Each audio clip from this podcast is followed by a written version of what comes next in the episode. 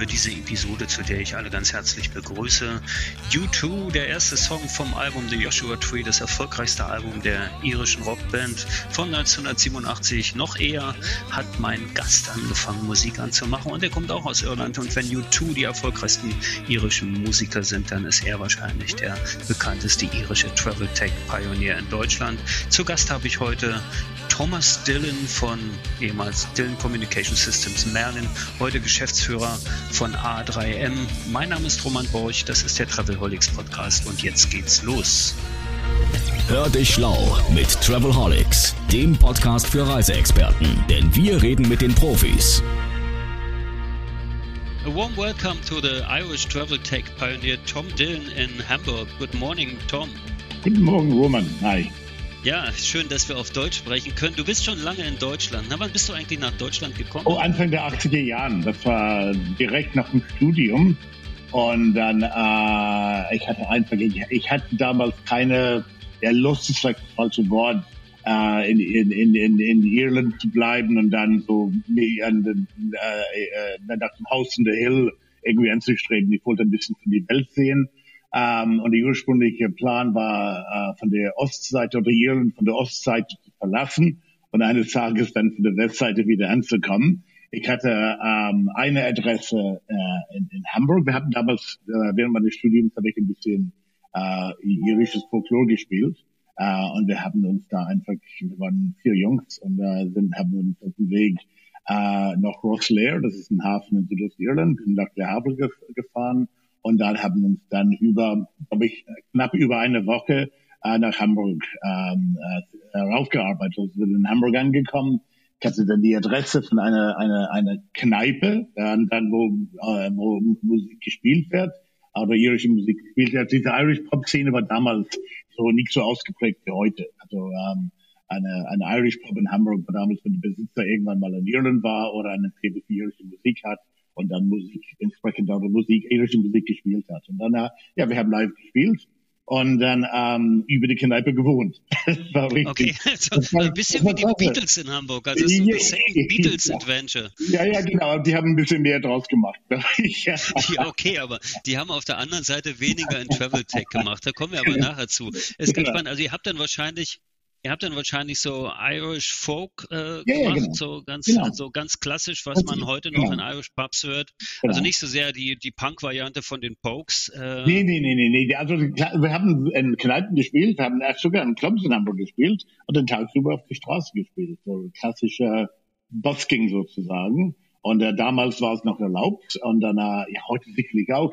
Aber da unten in der Spitaler Straße in Hamburg, also wenn ich irgendwo mit der Bahn Abreise morgens oder abends ankomme, hat es immer so eine wehmutige, nostalgische, nostalgisches Gefühl, weil es ist dann direkt an der Spitalstraße. Da, da haben wir damals unsere, un, unsere Unterhalt verdient. Und dann, äh, ja, war klasse.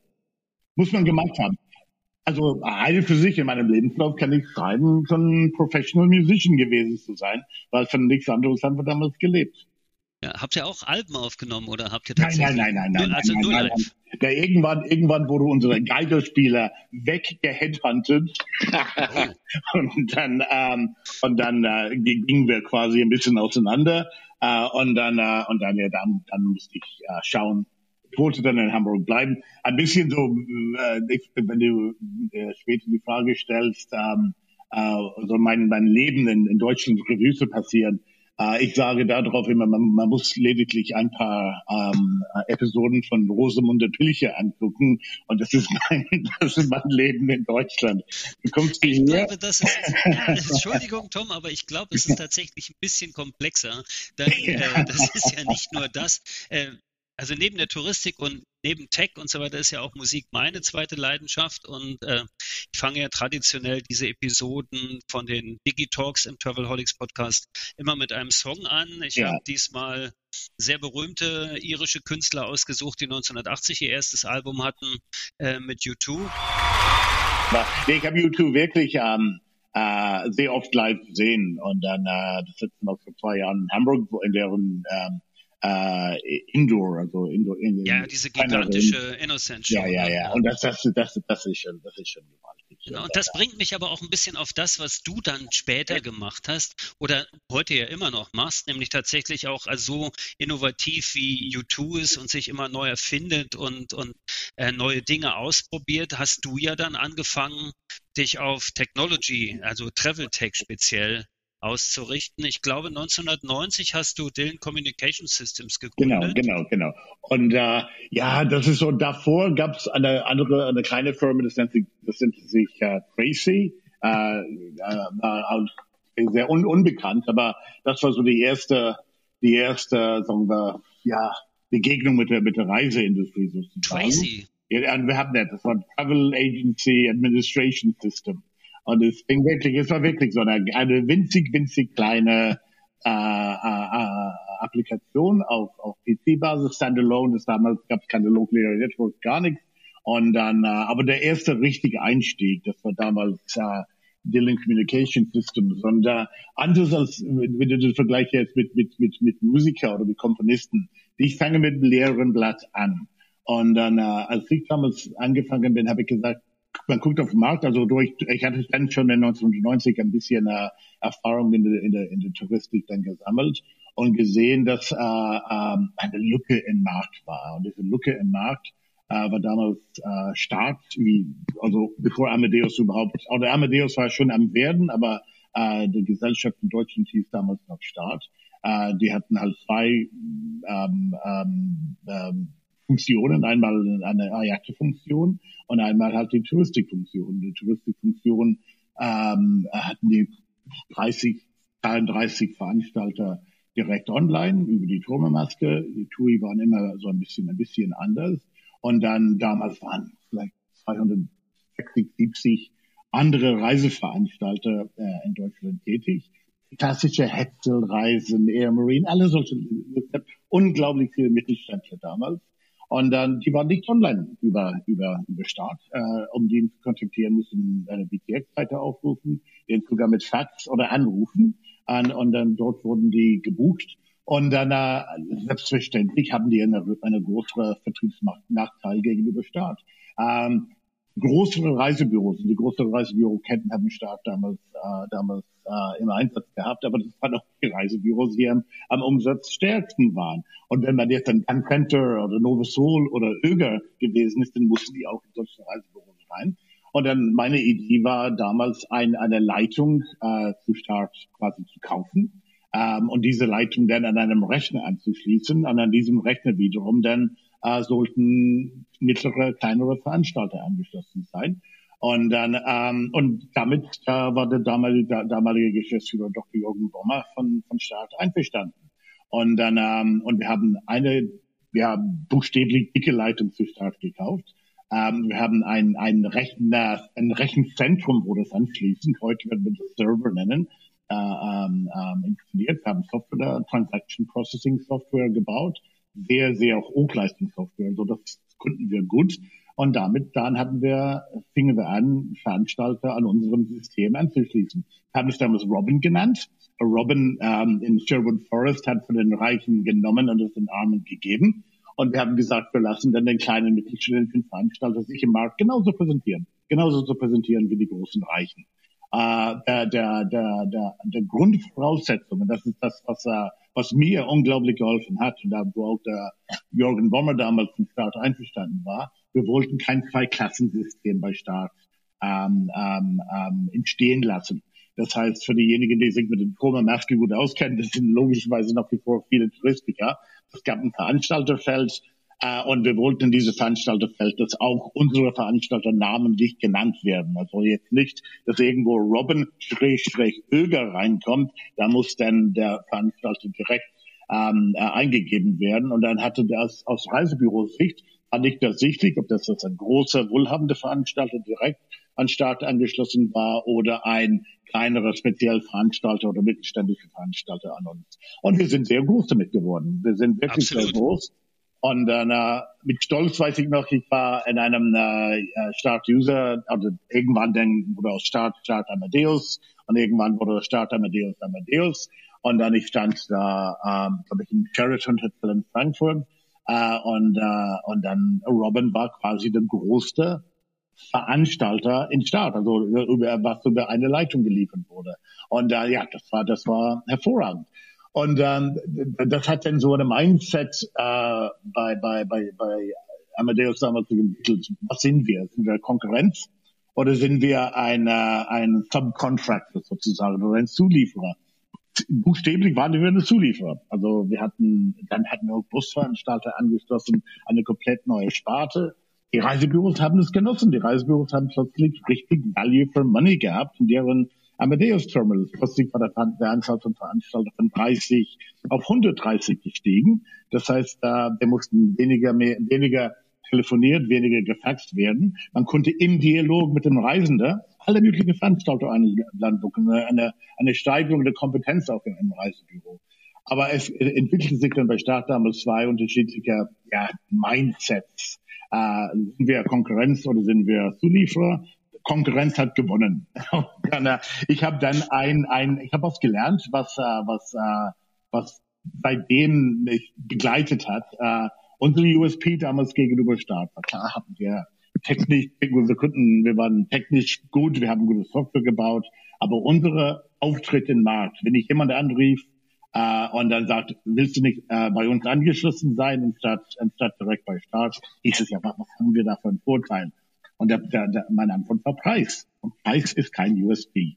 Denn Preis ist der einzige, der einzige USP, die man nachmachen kann. Und das haben dann die, die Leute, die bei Amadeus damals uns als Konkurrenz gesehen haben, haben einfach den Kosten reduziert mit der Argumentation. Äh, unsere Investment in Turma hat sich dann ähm, äh, ausgezahlt, haben das äh, Investment zurückverdient, also jetzt können wir äh, unsere Preise entsprechend reduzieren und wir waren dann preisgleich mit mit mit mit mit äh, mit, mit Robin mit TCS. Und dann, äh, äh, dann hatte ich ein Problem. Ich musste dann ein, äh, ein, eine weitere USP und eine weitere USP. Und das war wirklich eine sehr schwere Entscheidung, weil ähm, das ist dann ein bisschen Kampfansage, war ein, ein System zu bauen, wo wir sagen, wo wir tatsächlich ein, ein eine, oder die, bevor ich da reingehe, die, die, die, die technische Welt hat sich ein bisschen entwickelt, während Robin äh, groß geworden ist. Wir haben plötzlich äh, PCs waren in den Reisebüros, so Clear Networks hat sich, äh, haben sich, äh, äh, waren erhältlich. ISDN äh, gab es als Standardkommunikationsweg. Und dann ich muss mal kurz unterbrechen für mhm. die, die hier zuhören, ja. äh, die äh, noch nicht so alt sind wie wir beide. Ähm, also A, wenn Tom erzählt, es war eine dicke Leitung zu Start, dann war das ein Bruchteil von dem, was heute jedes Mobiltelefon an Bandbreite hat. Wenn na, ISDN hatte eine, äh, hatte eine Durchsatzgeschwindigkeit von 28,8 K. Äh, Bit pro Sekunde. Äh, wir reden heute über Gigabit, äh, Gigabyte genau. pro Sekunde. Das sind also ganz andere Geschichten. Da wurden wirklich kleine Datensätze übertragen. Die Übertragung von Bildern war völlig illusorisch. Mhm. Aber dennoch, und das möchte ich ganz gern auch mal einwerfen, wenn man das betrachtet, was du gemacht hast, ist eigentlich, dass du vor 30 Jahren angefangen hast, wirklich zu digitalisieren.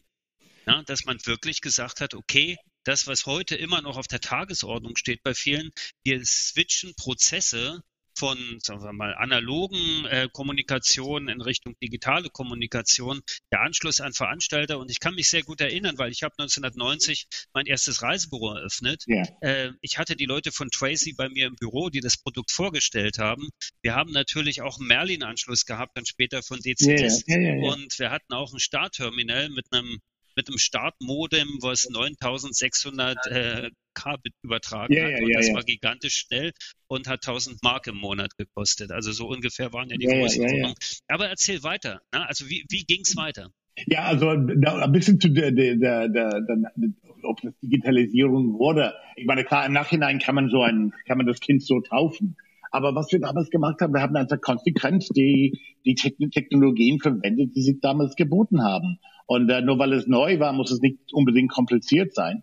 Äh, und, äh, und klar, Preis war immer ein Issue. Preis war sehr, sehr wichtig fürs Reisebüro. Kennst du, kennst du selber? Ich meine, 1000 Deutschmark für ein Terminal. Das ist wirklich äh, off the radar screen sozusagen. Und dann, ähm, ja, wir haben gesagt, wir haben damals dann über 120 Veranstalter an unserem Rechenzentrum angeschlossen. Das Ding ist richtig gewachsen. Also wir hatten richtig äh, viele leuchtende Lämpchen in unseren Computer äh, äh, Raum äh, und dann äh, haben richtig äh, viel Durchsatz. Und dann äh, ähm, ich musste dann ein USP zu, zu Amadeus haben und ein, ein, ein, ein, ein USP ist, äh, war dann der erste Multi-CRS-Ansatz, wo wir auf Saber, Galileo und damals auch WorldSpan zugegangen sind und gesagt, wir entwerfen für euch auch eine Tourmaske ähm, und an diese Tourmaske liefern wir euch unsere ganze Veranstalter. 110, 120 äh, äh, Stück an der Zahl. Ähm, dann eine Gunter Holzschuh damals bei Geschäftsführer von, von, von, von, von, von Galileo. Uh, oder ähm, ähm, ach, wie heißt er? Ähm, Pastor von Heinzel von Amadeus, ich weiß nicht, ob der Name dir was hat. Aber von nicht von also Paper, Entschuldigung.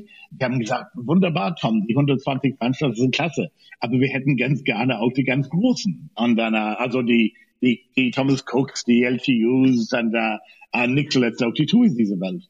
Und dann, äh, wir sind dann mit äh, zu den zu den großen Veranstaltern gegangen und gesagt, wir schließen euch bei uns an und ihr seid dann über die gleiche Leitung, die ihr zu Amadeus habt, beziehungsweise über die gleiche Logik äh, bei uns angeschlossen. Ihr seid dann in Deutschland über Galileo buchbar, über Sabre buchbar.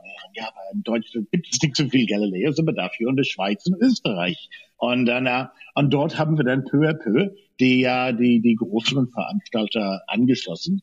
Und dann, und dann zum Schluss hatte ich dann einen Termin oder mehrere Termine äh, äh, in Hannover, bis der Entscheidung zu unserem Gunsten getroffen wurde. Und äh, äh, wir hatten dann einen, einen Call von den TUIs. Äh, das war, glaube ich, äh, das war an einem Mai. Ähm, das muss 97 gewesen sein. Da haben gesagt, Dylan, äh, wir haben hier eine ganz merkwürdige, ja, also eine andere Anschlussart als Troma ähm, äh, Screen Emulation. Äh, und dann, äh, du hast Zeit bis September, das zu integrieren. Ab dann machen wir ein, ein, ein Freeze und dann hast du die, die nächsten Chancen ein Jahr später. Und dann, das war unsere Aufgabe, die Tour anzuschließen und das haben wir tatsächlich dann realisiert. Und auf einmal haben wir alle bedeutende Veranstalter äh, online bei uns gehabt. Und das dann äh, währenddessen haben wir eine, eine, eine Windows-Anwendung gebaut. Äh, man konnte dann verschiedene Windows ähm, ähm, gleichzeitig aufrufen. Äh, dann hat man äh, also eine eine eine Use Case war dann äh, ruft man eine Thomas Cook Maske oder äh, ruft man Thomas Cook auf, gibt man dann Hamburg Palma, Palma de Mallorca ein. Neben, währenddessen macht man ein zweites Fenster auf, dann äh, ruft man äh, eine ähnliche Veranstaltung, hat gesagt, warum machen wir denn mehrere Fenster auf? Wir könnten einfach, äh, wir könnten einfach Destination eingeben, wir könnten Abflughafen eingeben und wir könnten Teil, oder die Zeiten eingeben und dann im Hintergrund könnten wir alle Veranstalter durchsuchen. Und das war unsere erste Shop-Anwendung. Und dann, äh, das war quasi Bistro Live damals. Und dann, äh, das war am Anfang lediglich eine, wir haben lediglich eine Aussage treffen können, äh, äh, damit. Und dann irgendwann haben wir gesagt, direkt aus dem Shop äh, konnte man dann direkt buchen. Dann haben wir Kiate integriert und äh, bei, bei die einzelnen Angebote konnte man das entsprechende Bild. Also Digitalisierung kam dann tatsächlich dazu. Ja, tatsächlich. Dann, ich meine, die Digitalisierung ja. hört ja dann äh, nicht auf, wenn man, wenn man das einmal angeschlossen hat. Das ging ja weiter, die großen ja. Herausforderungen, die wir heute haben. Und wenn du frage ich dich auch gleich mal, wenn du, wenn du dies heute betrachtest, das äh, Bild in der Landschaft, in der Vertriebslandschaft oder auch in der Technologielandschaft, wie Veranstalter funktionieren, welche Rolle spielen da eigentlich GDS noch? Und äh, wenn man, wenn, na, wenn man sich die Protokolle anschaut, auf denen die Daten transportiert ja, werden, äh, wenn der Content plötzlich äh, ganz in an ganz anderer Form vorliegt und wenn ja letztlich ja auch das Nutzerverhalten ein anderes ist. Ja, ja, das heißt, äh, die reine Buchbarkeit eines touristischen Angebots, die war ja früher ein Stück weit sicher an den touristischen Vertrieb exklusiv gekoppelt. Ja, das ja, ist ja, ja, heute entkoppelt worden. Ja, ne? ja, ja, ja. Also würde heute sowas nochmal funktionieren oder würde man heute einfach anders losgehen? Ich meine, sagen wir so, die Convenience ist immer so eine, eine, eine schöne Sache. Das heißt, wenn man jetzt viele viele verschiedene Angebote über einen Kanal, über eine Plattform erhalten kann, ist es sicherlich eine schöne Sache. Das war der, der sagen wir, der, der, der, der, der CDS-Markt der Vergangenheit. Ich bleibe jetzt nur bei, bei, bei Touristik, weil Airline ist ein ganz anderes Szenario. Aber heute, man, ähm, man ist gefangen, also der, der eigene Innovation, wenn man als Anbieter auftritt, man ist gefangen mit Innovationsgrad der, der, der, der, der Systembetreiber. Und wenn man auf einer Seite alles in quasi äh, in, in, auf einem Standard druckt, das ist sicherlich für derjenige, der damit umgeht, äh, sehr komfortabel und wie gesagt sehr convenient. Aber die einzelnen Veranstalter tauchen dann quasi in einer Turmmaske als MeToo auf oder wo, wo, wo kann man seine, seine, seine Leistungen richtig hervorheben? Wo hat man eine, eine Differenzierungsmerkmal? Und das heißt, durch die, äh, die Plattform, die wir heute haben, klar, ich meine, da sind keine Grenzen mehr gesetzt. Ähm, ich bin froh, keine GDS mehr zu sein oder keine CRS mehr zu sein. Äh, ähm, wobei manchmal denke ich, äh, wie, du, wie du weißt, hatten damals äh, als, als Merlin in den Markt richtig groß geworden ist und haben viereinhalbtausend Reisebüros äh, angeschlossen und dann ähm, und dann irgendwann ähm, an die kam Saber und dann wir hatten eine erfolgreiche Zusammenarbeit mit Saber, an dem wir ähm, ähm, äh, wie gesagt alle unsere äh, Reiseveranstalter da reingeliefert haben. Aber irgendwann kamen die und gesagt, wir hätten ganz gerne so eine unsere Zusammenarbeit also auf eine engere Plattform gestellt. Wir würden uns gerne an euch beteiligen. Und damals war ich noch relativ jung dann äh, und da bist du dann ein bisschen geblendet. Also ganz ehrlich, also ein bisschen geblendet bei diesem bei diesem Deal. Im Nachhinein, im Nachhinein, also wenige Jahre später, hätte ich gesagt, hätte ich bloß ein paar Jahre länger gewartet und dann ähm, dann hätte man viel mehr machen können. Ähm, weiß, äh, wenige Monate nachdem Sable bei uns eingestiegen sind und bei mir damals eingestiegen sind, ich hatte eine, die Möglichkeit, eine, eine, eine Bistro zum Beispiel teilweise äh, äh, an DCS zu integrieren, zu mergen. Äh, und dann, ähm, äh, das musste durch Gremien gehen, äh, ob das äh, gestattet wurde.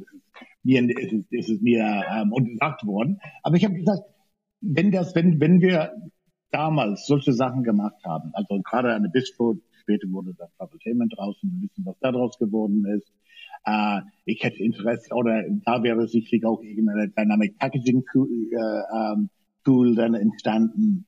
Äh, ob ein Ralf Usbeck dann der Erfinder von Clear Hop gewesen wäre, weiß ich nicht. Da hätten wir sicherlich auch unseren Beitrag dazu geleistet.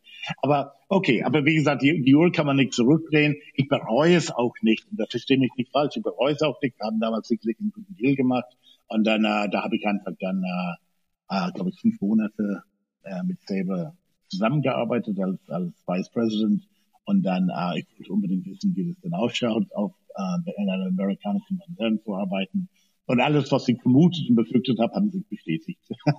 ist es so, ja? ja okay. Das ja, heißt, ich kenne es ja nur als Gerücht, aber ich kann es natürlich ein Stück ja, weit nachvollziehen. Du bist ein junger Mensch, kommst mit einer Folkband äh, in Hamburg an, wohnst über einer Kneipe und anschließend kommt Saber, was ja, schon eine weltweit äh, agierende Plattform ist und sagt, hey, wir würden gern bei dir einstiegen für ein, zwei Mark und dann ist man sicher auch ein bisschen stolz und da kann man auch im Nachhinein ja. nach wie vor gratulieren. Die Innovationen, die hören ja nicht auf, aber es ist ja auch ein Stück weit so, ich weiß nicht, ob du das auch so bewertest, aber äh, ab und zu sieht man doch, dass so in Mergern dann, also wenn eine Company eine andere übernimmt, dann oft die Innovation ein Stück kleiner wird. Also dass man sagt, okay, es wird dann einfach eingemeindet, es wird in die, wir erleben das auch mit den Lösungen, die wir machen, ne? dann wird das dann erstmal ausgeliefert, dann ist es im Markt und plötzlich merkt man, okay, jetzt sind alle froh, dass sie es haben, aber Weiterentwicklung oder so hört dann auf. Also das ist dann so ein, ja, delivered und Schluss. Ne? Das ist dann ein bisschen weit vorbei. Ich muss noch eine Fußnote unterbringen für die mhm. Zuhörer,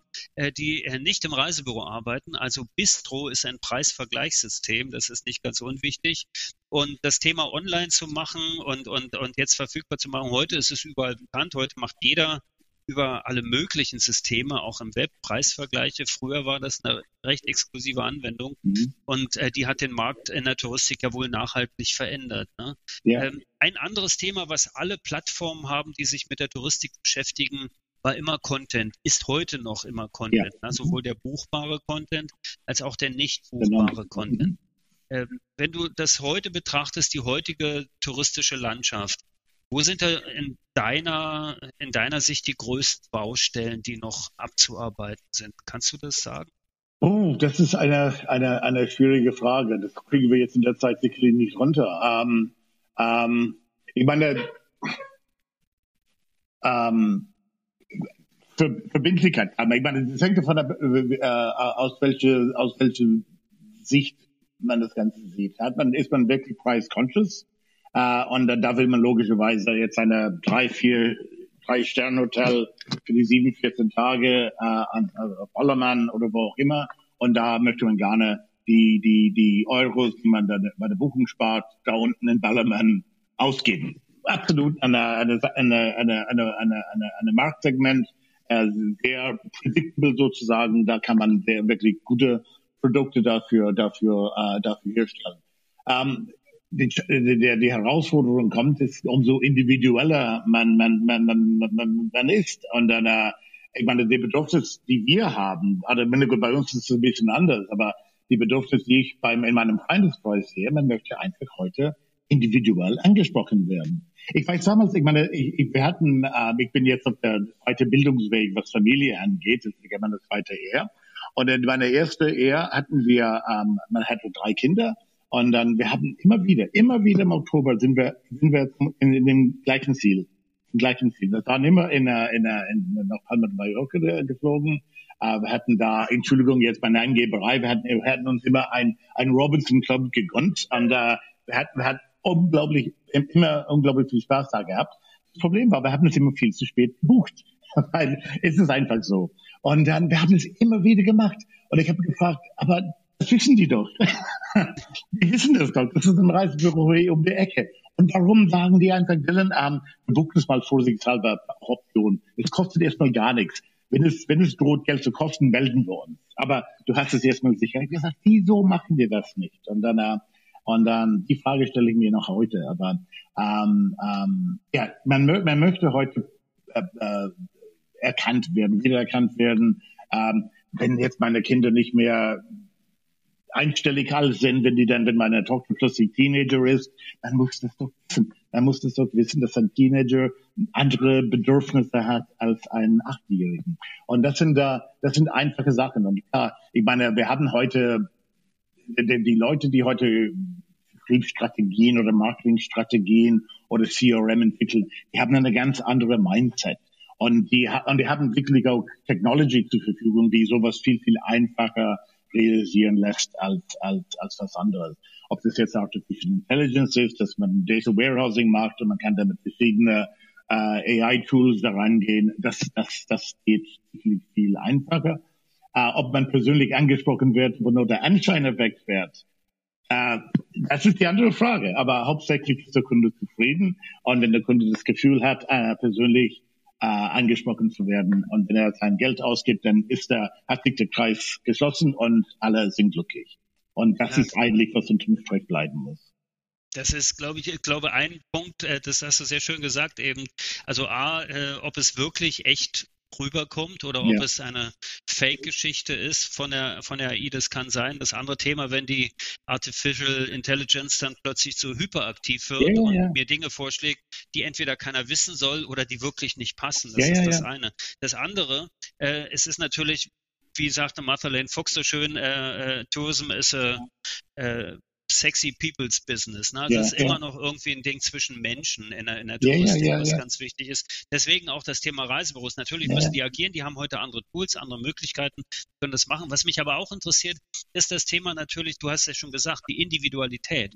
Ja. also ist es nicht, wäre nicht das Ziel, letztendlich das letzte Bett irgendwie komfortabel online verfügbar zu machen, mit allen Informationen überall und ich kann es mir selbst zusammenstellen und ergibt sich daraus nicht die Frage, dass dieses ganze klassische Tour Operating, dieses Konfektionieren von Reiseleistungen, dass ich sage, okay, ich produziere eine Reise, stelle die dem Reisebüro ins Regal und dann hoffe ich mal, dass sie das verkaufen. Und wenn ja, die das nicht verkaufen, dann reduziere ich den Preis oder erhöhe die Provision. Also ich habe ja nicht so viele Steuerungsmöglichkeiten.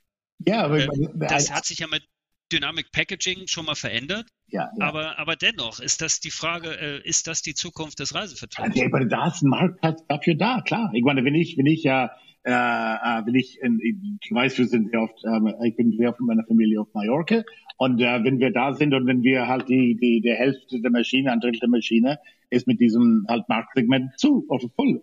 Wunderbar, das funktioniert hervorragend und das ist eine absolute Daseinsberechtigung äh, für so ein Produkt.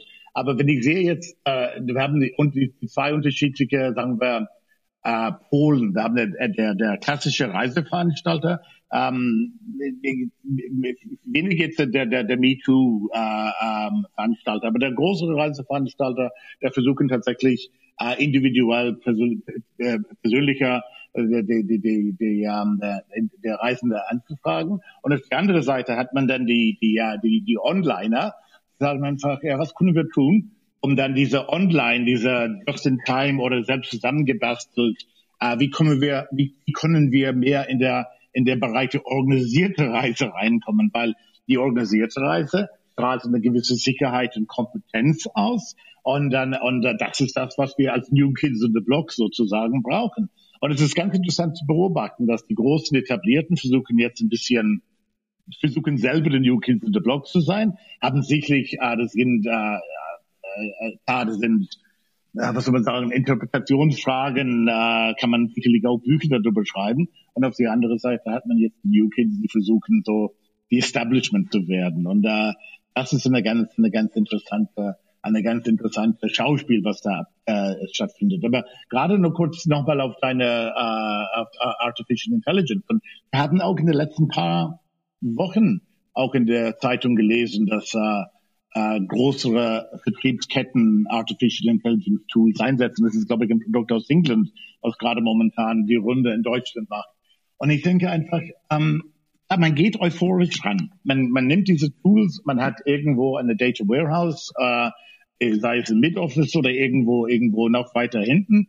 Und man geht auf diese, auf diese, auf diese ähm, äh, Daten dann mit einem, einem Tool und da kommt ein Ergebnis raus. Und da kommt ein Ergebnis raus, dass dann, was weiß ich noch, tausend Leute per Mail automatisch angeschrieben werden und Vorname und Nachname sind in der richtigen Reihenfolge. Ich meine, darum geht es. Aber dann, ohne zu fragen, darf man heute überhaupt dahin? Oder was muss ich tun, überhaupt dahin zu kommen? Muss ich vorher mich äh, testen lassen, wenn ich zurückkomme? Ich meine, und das ist das, man geht sehr euphorisch in solche Sachen ran. Und klar, in einer perfekten Welt kann man, hat, haben solche Instrumente eine ganz, ganz andere, ganz anderes Auftreten als in die Welt, die wir heute haben. Und die Welt, die wir heute haben, die wird nicht immer so, so schrecklich, das falsche Wort wahrscheinlich, aber das wird nicht so bleiben. Aber der, der Covid-Kampf ist noch lange nicht vorbei. Und das, COVID, ist ja, COVID, COVID ist ja nur eins. Ich meine, äh, wir, wir kommen gleich auch noch auf deine, deine aktuellen Aktivitäten mit A3M, ja. was ja ein wichtiger Punkt ist und du hast es schon ein bisschen angerissen. Aber ich finde es ganz interessant, wenn man jetzt einfach mal darüber philosophiert, äh, ob die Reise oder die Entscheidung für eine Reise tatsächlich nur auf Basis von harten Faktoren, nämlich Destination, Produkt in der Destination, Airline, Preis, Dauer, und Verpflegungsart entsteht oder mhm. ob dann nicht auch sehr, sehr viele weiche Faktoren einfließen werden und gerade in die Zukunft und wie gut die AI dann auch wirklich funktioniert. Also, genau. Also, also ein Punkt, auch wenn ich äh, alle Kollegen, die sich damit beschäftigen und auch wir selbst sind ja als Econ-Firm, als Agentur äh, dabei, den Reisevertrieb mit Technologie zu unterstützen. Äh, ich ziehe meinen Hut vor allen, die da anfangen, Lösungen zu entwickeln. Aber das Etikett Artificial Intelligence, künstliche Intelligenz, wird ja mhm. sehr schnell auf eine Anwendung gepackt, die eigentlich nur zwei, drei Algorithmen hat und ja. sagt, du warst letztes Jahr da, also willst du dieses Jahr ja. wieder hin. Ja. Und Leute, die letztes Jahr da waren, die haben dann das gebucht. Also ist vielleicht genau. auch das interessant. Das haben wir tatsächlich, wir als äh, Reisebürounternehmer 1994, 95, genau. haben wir mal so ein neuronales Netz aufgebaut und haben gesagt, hey, äh, Griechenland ist ja so ähnlich wie die Türkei. Also wenn jemand nach Griechenland fährt, wäre die Türkei vielleicht auch ein interessantes Produkt. Das heißt, wir haben Case-Based Reasoning, diese Vergleiche von Produkten mal äh, technologisch dargestellt und haben ja. so eine Empfehlungsplattform gebaut. Ja, das, nur, nur ein, ein, wenn ich dazwischen äh, äh, kommen kann, das erinnert mich ein bisschen, äh, bin ich jetzt wieder ein bisschen nostalgisch, an einer, an einer Innovation, die wir in der obersten Schublade gehabt haben, auch in diesen Merlin-Zeiten wo wir gesagt haben, ich glaube, äh, es war in Verbindung mit, mit, mit, mit Öger damals. Und haben gesagt, äh, wenn jetzt, äh, ob das jetzt eine Price-Conscious äh, äh, Kundschaft ist oder, oder, oder nicht, wenn, wenn fliegt haben wir noch an Antalya. Wir wissen, das gibt jetzt äh, aus Hamburg ein Durchschnittsalter 25. Es gibt eine Maschine, die nach Antalya fliegt, zwei Wochen und die, die, die, die Leute bleiben zwei Wochen, 14 Tage da. Was wäre, wenn wenn man vorher also eine kleine Event Pre-Reise äh, organisieren könnte. Und dann, dass man, dass man da, die Leute können sich vorher kennenlernen, kennenlernen. Das ganze andere, dann, was vor Ort passiert, ist dann viel, ist beschleunigt oder, äh, oder wird sicherlich eine ganz andere, eine ganz andere, ähm, äh, Ablauf haben. Aber ist das eine Innovation? Ähm, äh, äh, ist das die Reise, Reisefreude damit anders? Äh, ist es die Reise-Experience damit anders? Mit Sicherheit. Aber das nur, was du, was du eben gesagt hast, das hat mich da wieder ein bisschen da äh, in dieser, hat, hat dieser ein bisschen nostalgisch gemacht. Ja, das, was, was, was, was mir, mich da so umtreibt, ist letztlich, äh, es ist gut, das alles zu machen, aber wir sind in diesem ganzen Bereich wirklich erst sehr am Anfang und ja, ja. es ist kein Feigenblatt, was man sich jetzt schon ankleben darf und sagen kann, hey, AI haben wir jetzt auch, jetzt machen wir ja, mal das nächste, sondern äh, es gibt kluge Startups. Na, ich habe einen Podcast mit dem Nick Götz von Adigi gemacht äh, äh, zum Thema Artificial Intelligence, die haben da eine spannende Anwendung, aber die sind alle erst im Trevo-Trend, hatte ich mal. Also, also es sind schon einige, die, die wirklich einen guten Ansatz haben, aber wir brauchen Daten, wir brauchen Content und wir brauchen natürlich auf der anderen Seite auch den, den touristischen Vertrieb, der ja, das ja, annimmt ja. und sagt, hey, das ist gut für uns und das ist jetzt eine Maschine, ist letztendlich ein äh, 24-7-Mitarbeiter, den ich habe. Und das ist kein böser Mensch, das ist kein R2D2, der da unter meinem genau, Tisch genau, sitzt genau, und dann, also, und dann also, irgendwie böse Sachen mit genau. meinem Business macht. Als, als Vorbereiter heißt, wunderbar. Und ich meine, du sagst es eben, wie, wie mit Content, wie wichtig ist Content, äh, reelle oder non-bookable Content absolut wichtig. Ich muss es nicht in Anspruch nehmen, aber ich fühle mich geschmeichelt, wenn der Anbieter sich Mühe macht. Wenn er sagt, okay, ich, ich stelle dir alles zur Verfügung, was du da machen kannst. Du musst es nicht tun, aber du weißt, dass du es tun kannst. Und dann, und diese Brücke zu bauen, ist, glaube ich, sehr wichtig. Und dann, und wer weiß, und dann, ich meine, das ist auch eine interessante Revenue-Quelle für die Veranstalter vor Ort. Und wenn derjenige quasi dann seiner besonderen Wunsch nachgehen kann, ohne sich darüber, selber darüber zu kommen, wunderbar. Das ist eine, das ist eine Art und Weise, die Kunden zu, zu kriegen und zu, zu, zu, zu halten. Man muss dann quasi mit der Kunde mitgehen und dann muss wissen, wie die Geschmäcke sich ändern oder wie sie sich entwickeln oder reifen. Das ist klar. Ja. Content ist ja dann nicht nur das Event und das Erlebnis vor Ort, sondern tatsächlich auch die Situation vor Ort. Und das ist eigentlich ein ganz, ganz sehr smoother Übergang zu dem, was du jetzt gerade machst. Also zwischendurch hast du dich ja tatsächlich auch noch sehr umtriebig verhalten in der touristischen Industrie. Da wollen wir uns jetzt nicht zu weit, sonst müssten wir viele Folgen draus machen. Sonst können wir auch die, die komplette Biopic draus, draus drehen irgendwann mal. Das machen wir dann später mal. Äh, aber äh, ein Thema A3M, äh, ja. wichtiges Thema, wie ich finde, A3M äh, Global Monitoring, das Thema Sicherheit äh, und Destination Management, ähm, ganz wichtiges Thema Informationen aus Destination, Informationen zum Produkt. Das sind, das ist genau die, diese Art von Content, die auch in Zukunft unter seid, unter unterstelle ich jetzt einfach mal, da seid auch ihr mit A3M erstmal am Anfang mit den Informationen, die ihr zurzeit bereitstellt. Das ist ja alles ein bisschen Covid getrieben, aber ihr habt ja schon viel früher ja, ja, auch ja, andere Themen, das Thema Krisenmanagement und so. Vielleicht magst du erzählen, wie, wie ist es entstanden und vielleicht so die eine oder andere Story, äh, wie es aufgenommen wurde in der Touristik, als du gesagt hast, hey, Moment, wir müssen den Leuten auch mal sagen, wenn irgendwo Kraftwerk brennt. Ja, ja, ja, ja, ja. Ich meine, ich komme dann äh, zurück auf das, was du ganz am Anfang gesagt hast. Äh, äh, wie ob dann Musiker und dann die was komponiert. Ähm, bis jetzt, in dem vor A3M, haben wir Lieder umgeschrieben oder neu geschrieben. Mit A3M sind wir mit quasi mit einem leeren Blatt angefangen. Und dann, oder vielleicht das ist nicht ganz so richtig. Ähm, äh, äh, äh, äh A3M ist keine, also A3M GmbH ist ein UCO, eine Firma, die ich gegründet habe.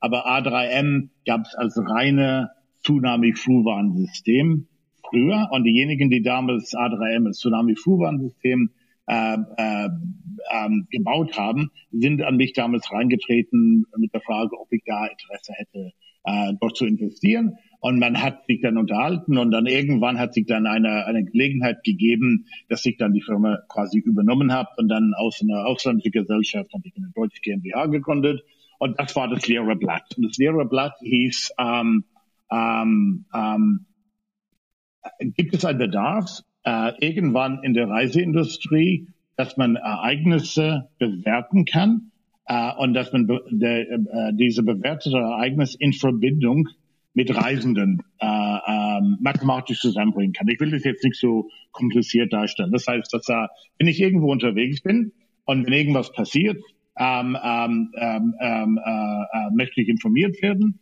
Und dann, und wenn, äh, wenn ich dahin geschickt wurde mit einem Veranstalter, musste Veranstalter oder sollte Veranstalter in der Lage sein, mir zu sagen, was ich zu machen habe. Ich meine, eine Kleinigkeit wäre, die Maschine ist verspätet und dann, äh, und dann tauche er zwei Tage oder zwei Tage nicht, aber zwei Stunden später im Flughafen. Das ist ein einfaches Beispiel. Aber damals war die Aufmerksamkeit auf Krisen, das war 2010, die Aufmerksamkeit auf Krisen war langsam, es kam, Social Media kam. Ähm, ähm, und dann, äh, da wurde viel mehr über, äh, über, über Krisen im Fernsehen diskutiert, RTL, zwei, als, nur als Beispiel, ähm, zeigen, umso dramatischer, umso besser. Ähm, Schadenfreude, whatever, das spielt alles irgendwie eine Rolle. Und wir haben gedacht, ähm, ähm, ähm, in 2010, das Wort Krisenmanagement in Verbindung mit Reisen, insbesondere mit, mit, mit, mit, mit Pauschaltouristik oder Touristik zusammenzubringen, ist schwierig, weil auf einer Seite willst du Freude und gute Laune verkaufen, auf die andere Seite machst du die Leute auf potenzielle Gefahr aufmerksam. Das, das funktioniert nicht. Äh, in dem Business Travel Bereich war es anders, weil da hast du deine Fürsorgepflicht, deine Duty of Care. Du bist als Arbeitgeber gesetzlich verpflichtet, deine Leute zu informieren. Und das war auch, das haben wir auch gemacht. Und das machen wir heute äh, in sehr großem Stil. Ähm, aber äh, ich war davon der Überzeugung, ob das jetzt Vision oder einfach ein bisschen logisch ähm, äh, äh, darüber nachgedacht, dass eine, so ein Informationssystem wird irgendwann in der Touristik eine absolute Daseinsberechtigung haben, dass aus dieser äh, Krisen mit Touristik, dass die, dass die nicht harmonieren, dass irgendwann da drauf, dass eine, irgendwann später ein Veranstalter wird sich mit dem Wort beschmucken können, jawohl, ich habe Krisen auch im Griff. Krisen sind nicht wegzudenken, die passieren, aber was wichtig ist für Reisende, ist, ich buche da wo ich die Überzeugung habe, dass wenn irgendwas ist, ist jemand da, der mich quasi berät oder sagt, was ich zu tun habe. Ob das jetzt einfach ist, bleib im Hotel oder geh, bleib im Zimmer oder wie auch immer. Aber diese Sicherheit ähm, äh, ähm, ähm, äh, ähm, äh, muss vorhanden sein und der Veranstalter, der diese Sicherheit anbietet, ähm, das ist Brand Value. Ähm, du hast es sicherlich auch über den letzten paar Jahren gesehen ich meine, wir sind damals äh, zu die, zu die ähm, äh, wir arbeiten sehr, sehr eng mit, mit, mit TUI zusammen, ganz äh, paneuropäisch. Und ähm, ähm, über die Jahre äh, haben wir da wirklich ein sehr, sehr großes System äh, äh, entwickelt und äh, installiert, mittendrin in deren quasi Reservierungs-, Buchungsumfeld. Und wenn irgendwas passiert, ähm, äh, äh also jetzt etwas dramatischere Krisen. Die Fernsehgesellschaften sind sofort bei, bei, bei, bei TUI im Krisenzentrum. Warum? Weil es anschaulich ist. Die haben da eine große, eine große Leinwand und da blinken die leuchten Sachen. Da sind verschiedene Formen, da sind Punkte, was, äh, was äh, Reisende und solche Sachen dann abbildet. Und äh, da steht dann jemand vor der TUI davor und erklärt, ähm, was auf die Karte passiert. Selbstverständlich. Oder leider sagen wir, das ist ja Global Monitoring von Dylan. Das hätte ich ganz gerne, aber klar, das machen wir nicht. Also das ist alles sehr, sehr, logischerweise sehr, sehr ernst. Diejenigen sitzen zu Hause und gucken das. Und die sagen einfach, ja, es ist doof, dass solche Sachen draußen in der Welt passieren. Aber die Jungs da in Hannover, die scheinen es im Griff zu haben. Da buchen wir das nächste Mal. Und das ist genau der Brand Value, der heute notwendig ist. Und dann, äh, und dann ähm, sagen wir, das, was wir heute, wir haben über den letzten zwölf Monaten oder vor der Corona-Zeit, haben wir mit äh, nicht nur mit den größeren Veranstaltern, auch mit mittelständischen und kleineren speziellen Veranstaltern zu tun. Äh, äh, und äh, mit, mit Corona wurden wir jetzt ein bisschen abgelenkt und haben wir unsere Destination Manager und der Reisemanager und ähnliches gebaut. Aber ähm, bin ich heute jetzt als, als Verbraucher, als Familienvater äh, und unbedarft jetzt, was diese ganze ähm, ähm, ähm, Brand Value oder Duty of Care angeht. Ich gehe einfach davon aus, dass wenn ich ins Reisebüro gehe und wenn ich jetzt X, Y oder Z buche, dass, dass, dass sich jemand um mich kümmert, wenn irgendwas ist. Und da, davon kann man leider heute nicht ausgehen, weil äh, das ist nicht der Fall. Die großen Veranstalter erkennen das, die erkennen das. Wie äh, Brand Value sowieso, klar. Aber das ist da, die, diese Fürsorgepflicht ist noch nicht in der Touristik vorhanden. Aber es gibt logischerweise der, der, der moralische Verpflichtung, die Großunternehmen haben, wenn die Tausende von Leuten durch die Welt ähm, täglich verschicken, dann haben die eine moralische Pflicht, auf den aufzupassen. Und das machen die auch sehr, sehr, sehr, sehr gut. Und das sehen wir zukünftig bei A3M als quasi eine große Herausforderung für uns, aber sicherlich auch eine, eine Opportunity, wo wir sagen, wir müssen ein, ein, ein, ein, ein Plattform haben oder eine Code of Conduct könnte man das beinahe nennen. Das heißt, egal welche Veranstaltung man bucht, ob das die großen TUIs, ob das die großen FTIs, ob das die großen DER sind, Altours, Schauensand, whatever, oder ob das der kleine Veranstalter, der äh, Paragliding in Peru spezialisiert ist. Ich muss die Gewissheit haben, dass jeder Veranstalter den gleichen Code of Conduct ähm, äh, quasi äh, lebt. Ob er das selber tut, ja, die, die Großveranstalter haben deren eigene Abteilung, oder ob die das machen lassen über jemanden wie zum Beispiel eine A3M, das ist aus Sicht der, aus Sicht der Reisende ist es egal. Der Reisende muss die Gewissheit haben, äh, dass äh, über einen gekümmert wird. Und das, das, das, das sehe ich äh, als unsere, sagen wir, eine sehr spannende Zukunft. Das, das ist die Mission. Äh, das ist die Mission momentan. Wie gesagt, in, in, in, in, in der Business Travel Club, wir, wir, wir wachsen, wir wachsen sehr schnell. Wir haben sehr große Corporate Kunden. Wir machen die amerikanische Anbieter unsicher, jagen den ab und zu mal auch nach Hause. Da freuen wir uns sehr, sehr drüber, logischerweise. Aber ähm, äh, die, die Touristik ist eine ganz andere, eine ganz andere Marktplatz. Und dann ähm, und äh, und da sehe ich eine eine selbstverständlich eine Opportunity, eine, eine das ist eine wirtschaftliche Gelegenheit, die wir da selbstverständlich wollen wir da ähm, äh, wirtschaftlich zurechtkommen. Aber wir sehen da einen ganz, ganz hohen Bedarf ähm, auf Sicht der Reisenden. Und ob das jetzt ähm, das ein, ein, äh, ein mittelständischer Spezialveranstalter oder ob das ein Onliner ist. Der Onliner wird auch sagen, ich hätte auch ganz gerne die Möglichkeit, meine Kunden zu informieren, wenn die unterwegs sind. Ich bin nicht nur derjenige, wo man schnell hingeht, um eine, einen Deal zu machen oder schnell einen, einen Last Minute zu buchen. Ich möchte auch in der Lage sein, mit, auch mit dem etablierten, organisierten Veranstalter so auf der gleichen Augenhöhe zu sein, dass ich meine Kunden auch die entsprechende Sicherheit geben kann. Und das sehen wir als, als große äh, Outsourcing, als Dienstleistung, wo wir sagen, wir haben die Expertise, wir haben die Leute an Bord, wir haben die Informationen, wir haben die Routine, wir machen das äh, rund um die Uhr, äh, äh, sieben Tage die Woche, 365 im Jahr. Dann, äh, also, und äh, ich glaube, auch was wichtig ist, äh, äh, was unglaublich wichtig ist, ähm, man, man, kann sich, man kann sich das leisten, weil es gibt eine Economies of Scale. Wenn du heute 50 Veranstalter in Deutschland hast, 50 Veranstalter machen das Gleiche. Das heißt, wenn irgendwo irgendeine Food Poisoning oder irgendwo was passiert, auf Mallorca, 50 Veranstalter müssen den gleichen Prozess zum gleichen Zeit anstoßen, um auf den gleichen Augenhöhe mit den Großen zu sein. Das, das funktioniert nicht. Das kann nicht funktionieren. Das heißt, durch die Tatsache, dass wir das äh, für anderen tun, äh, können wir dann Economies of Scale herbeiführen, was das Ganze sehr, sehr bezahlbar macht, wenn man das beim, beim, beim Namen nennt. Und ich glaube, das ist das, also genau das, was ich auch meinte mit dem, mit dem Thema, dass diese weichen Faktoren, äh, auch was Content angeht, was Information angeht, in Zukunft sehr entscheidend werden, auch für, für wirtschaftliche ja, Entwicklung. Das heißt, Tom, äh, die Zeit ist fast rum. Es ist, äh, ihr habt, du hast es so schön zusammengefasst schon. Ihr mhm. habt die Leute, ihr habt die Technik, ihr habt das Wissen. Was ich am besten finde, ihr habt die Mission und ihr habt die Vision. Das macht mir immer besonders viel Spaß hier im Travelholics Podcast mit Leuten zu sprechen, die Visionen haben und die auch wissen, wie es weitergeht. Nicht nur im Digitalisierungsbereich, in dem Fall mit diesem Background, den du hast, super spannend, die Entwicklung sowieso. Äh, ich bin sicher, äh, wie ich schon sagte, A3M wird sich äh, erfolgreich weiterentwickeln. Ich bin mir auch sicher, es wird noch die eine oder andere weitere Idee kommen. Es kann auch durchaus sein, wir arbeiten ja zum Beispiel als Econ-Firm tatsächlich auch schon mit A3M zusammen. Wir mhm. haben einen sicher Reisen-Hub gebaut für einige Plattformen, wo wir den auch live stellen. Jetzt haben wir mhm. genug äh, äh, ja, Promotion gemacht für, für, die, für die ganze Geschichte. Darf aber auch sein, ist auch wichtig, weil äh, wir machen hier Informationen und der Podcast ist ja non-commercial. Sollte man ja auch sehen.